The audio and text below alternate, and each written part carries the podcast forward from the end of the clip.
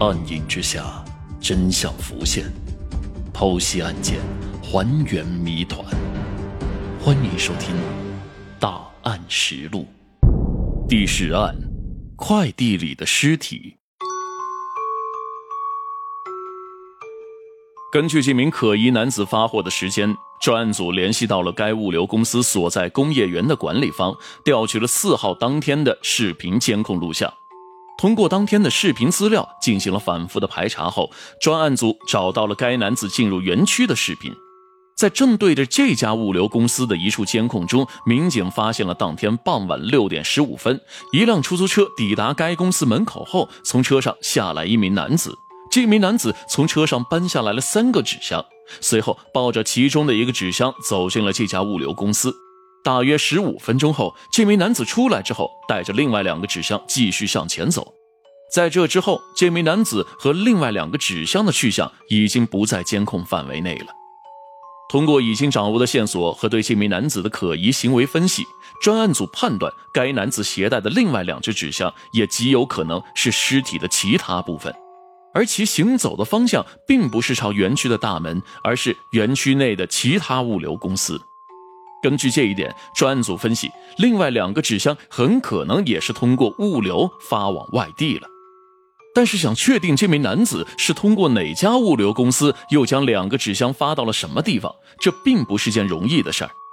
园区内的物流公司大大小小约有两百家，即使缩小了范围，可能的区域内也有接近百家。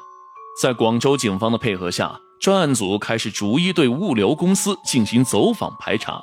同时，根据监控视频当中该男子行走的方向，民警按照其进出第一家物流公司的时间，携带着相似重量和大小的纸箱，模拟其情景，重点排查其可能去过的物流公司。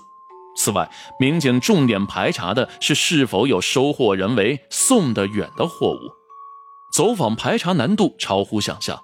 不少物流公司的工作人员都是倒班这一个班的员工并不清楚上一个班的员工所接触的人和货。同时，一些小的物流公司对发货的记录管理也比较的混乱，有时发货甚至没有记录。一些物流公司也没有安装监控，或者是监控不能正常的工作。在几经周折后。专案组在一家物流公司查询四号当天发货记录时，发现了一个收货人名叫宋德远的发货记录。我们来说一下第一个宋德远的名字：宋是姓宋的宋，德是品德的德，远是远近的远。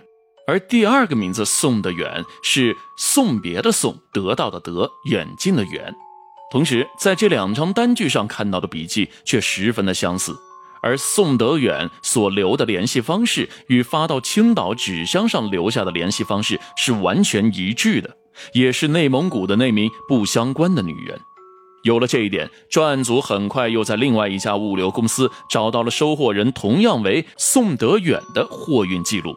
嫌疑男子的发货记录在八号深夜终于完整的浮出了水面。根据记录显示，四号傍晚六点三十分、晚上七点、晚上八点，这名男子先后在三家物流公司向外地发送了三个纸箱，目的地分别是青岛、江阴、北京。到这时，青岛和北京两地的物流公司已经收到了货，均无人认领。而发往江阴的纸箱在这时候刚刚抵达张家港，案件逐级上报至了公安部。当晚，北京、张家港两地的警方连夜将纸箱截获。经过开箱排查后，确认这两个纸箱内包裹了青岛发现的男性尸体的剩余部分。死者是谁？生前跟哪些人交往过？又为何遇害？这仍然是一个谜。尽管已经全部获取了死者的尸体，但是涉及青岛、北京、张家港三地，并且也没有任何的身份信息。确认死者身份本来就已经是极为困难了，特别是在推断上，作为命案发生地点的广州，这一个外来人口数量巨大、人员流动性极强的城市，很多前来打工的人员常年不回家，甚至不和家中联系。即便其家中人发现失踪，也很可能是在其他省市报案。因此，想通过在当地比对失踪人员信息来确认死者的身份，可能性几乎为零。专案组侦查的方向又转到了青岛所发现的纸箱内的物品。为了查实每一条线索，专案组对发至青岛的纸箱内所有的物品进行了清查。对找到的那份出版于二零零七年十二月三十号的报纸，专案组找到了报社，了解该报的发行区域，希望通过如果有相对集中的发行区域来缩小排查的范围。但是发现这份报纸的发行量非常的大，覆盖区域也非常的广，根本难以找到任何有价值的线索。而找到的椰树牌香烟是当地比较常见的一种烟，单盒的价格约为三元。无论是这盒烟是属于死者还是凶手的，都很可能是在广州务工的人员。与之相对的是一次性打火机，印着“金满玉业，广州粤垦路”的字样。专案组也找到了这家小商店，拿着死者的还原照片找到店主辨认，但是店主对此人没有任何的印象。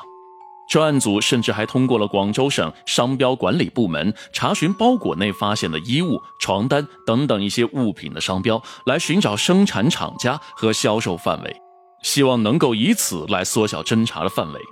但是种种调查之后，始终没有找到任何有价值的线索。尽管民警感觉距离真相越来越远。至少从打火机的情况来分析，无论这是属于死者还是凶手的，此人很可能就在粤垦路所在的天河区，而不是在物流公司所在的白云区。对于嫌疑人的行踪，专案组此前获取的视频监控，现在成为了案件侦查的关键。民警一遍又一遍地分析视频，物流园区门口的监控视频距离较远，清晰度不够，难以辨认出凶手的样貌特征。嫌疑人所乘坐的出租车只能辨别出是一辆浅蓝色的起亚汽车，但是出租车的号牌也是无法看清楚的。但在经过民警数个小时的逐帧查看后，发现了出租车的另一个重要特征：尽管车辆顶灯上的字看不清楚，但是能够看得出来四个字。